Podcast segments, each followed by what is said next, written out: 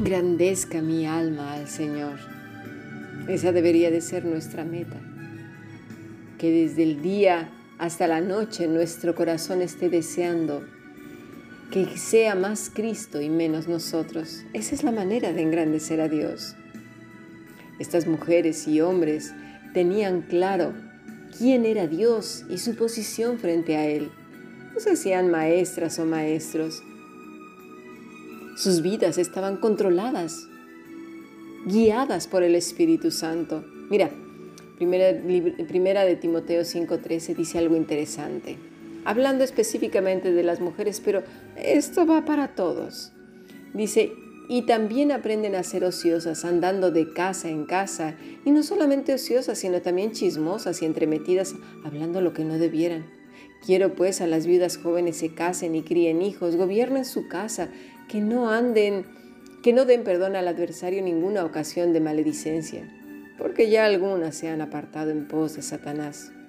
Dice, algunas se han apartado, ectrepo, se desviaron, salir del camino habla de terrenal, depender, tropé, giro, variación. Ya, se habían desencaminado, se fueron. Se apoyaron en sus propios racionamientos, en sus propias ideas y se apartaron. Habla de la mujer chismosa, flauros, parlanchín chismoso burbujeante, charlatán, conversación necia, murmurante, garrulo, parlotear en contra, una persona holgazana, ineficaz, descuidada en su vida, en su vida interior. Por lo, regular, perdón, esta persona que no trabaja, pero no de trabajo físico, ¿eh? se está refiriendo más que nada que no trabaja en su mente, su corazón. Ah, eso ya cambia, ¿verdad? Por eso dice Pablo que nos renovemos, transformemos nuestra mente. Esa, esa palabra se refiere a alguien que está trabajando consigo misma. Una persona que continuamente está amueblando su cabeza, la está dirigiendo hacia la cruz. Su cuerpo lo sujeta a servidumbre del Señor y no a servidumbre precisamente de un mundo que cada vez está más perdido. Es muy fácil decir, ah, esto solamente es para las mujeres. Esto es más fácil decir para este tipo de personas. No, pero cuando ya vemos que es alguien que tiene que trabajar consigo mismo, la cosa cambia, ¿verdad? Con esto entonces vemos que es gente que no conoce a Dios desde lo profundo, no se ocupa de trabajar en sus vidas, en su mente, en sus pensamientos, de darle la gloria al Todopoderoso, sino más bien creer que adora a Dios porque anda más que nada ocupado viendo la paja del ojo ajeno, imaginando cosas, elucubrando, sentenciando a los demás, haciéndose necio, artero, ciego, mágico, vano, engañoso. Eso sí, a lo mejor este tipo de personas cantan súper bonito, parecen unos jilgueros, tocan instrumentos que parecen ángeles, dan a los pobres, andan en orfanatos o todo lo que se les ocurra, pero su corazón está lejos del Señor. Estos hombres y mujeres que vemos en la escritura no se les conoce porque andaban metidos en servicios sociales a la comunidad, ni siquiera se menciona. Ahora eso no quiere decir que no lo hagamos, ¿eh? Pero no se nos enseña qué es eso, la vida cristiana, ni lo que le agrada a Dios. Mm, sí, eh, ojo, que no estoy diciendo que no se haga, pero no, está en la Biblia. ¿Lo, vemos? Es gente que se ocupa de su vida, de su familia, de sí mismo, de vivir agradando a Dios. Tampoco se habla que estas personas tuvieran una fundación, que anduvieran pregonando por los mercados y las calles, que descuidaran sus vidas y sus casas por andar por aquí y por allá. ¿Verdad que no? Estaban en lo que deberían de estar. Hasta el día de hoy sus vidas siguen hablando a las nuestras, nos dan ejemplo de que sirvieron para los propósitos divinos. Y porque por pequeña que fuera su tarea en esta tierra, glorificaron a Dios, mira, hasta el día de hoy. Ana ni siquiera disfrutó, por así decirlo, de su pequeño Samuel. Ella confió en el Señor y lo fue a dejar al templo desde pequeñito y ese niño cambió la vida de muchos. Agradó también a Dios de una manera maravillosa. Engrandece mi alma al Señor. No es bailando, no es cantando, es creerle a Dios, es vivir para Él, es estar apercibidos de su presencia, es vestirnos de Cristo, más Él y menos nosotros. Mira, si tenemos una duda en cuanto a esto, veamos el siguiente pasaje, porque nos dice demasiado, en poco nos dice mucho. Génesis 5:24. Caminó pues Enoc con Dios y desapareció porque le llevó Dios. Enoc no solamente nos habla en el Antiguo Testamento, también en el Nuevo Testamento cuando vemos en Hebreos los héroes de la fe, ¿verdad? Enoc engrandeció a Dios. No lo dice con esas palabras, pero mira, se utiliza el siguiente término, halak, que quiere decir andar, avanzar desvanecer, morir, fluir, separar. Mm, interesante.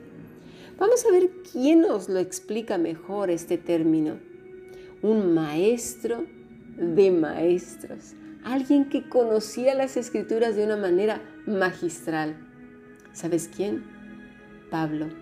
Seguramente cuando él nos dice, ya no vivo yo, sino Cristo que mora en mí, estaría pensando, en esta palabra que expresa la vida de Enoch caminando con él. ¿Con quién? Con Dios. Dice, muertos al pecado, ya no vivo yo, sino Cristo en mí. Halak dice desvanecer, morir. Lo vamos entendiendo, qué maravilloso. Enoch caminó con Dios, menos él, más Dios engrandeció a Dios. Usa la palabra también Pablo muchas veces, separados para el Señor, santos de Dios, separados para Cristo. Halak también dice separar. Separados para Dios. ¿Qué hizo Enoch? Separó su vida para el Todopoderoso. Enoch nos enseña mucho con una sola palabra andaba. Muéstrame tus caminos y enséñame, oh Señor. Seguramente también David la conocía. Seguramente también cuando Dios le está diciendo a, a, Josué, mira que te esfuerzo que seas valiente, no temas, no desmayes, porque yo estoy contigo. Meditarás en este libro de la ley de día y de noche mientras vayas por el camino. No te apartes de él ni a la derecha ni a la izquierda. En cierta manera nos estaba hablando también acerca de Enoch, que caminó con Dios. Halak engrandeció a Dios. Estaba en el correcto lugar se desvaneció. Este ego tan grande que tenemos, que creemos que Dios está a nuestro servicio para cumplirnos todo cuanto le pedimos. Eso es magia. No solamente estoy hablando de caprichos mundanos, a veces incluso de la salud.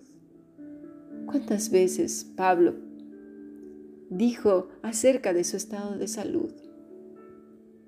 Pero Dios se perfeccionaba en su debilidad. No, no, no hemos entendido. Caminar con Dios.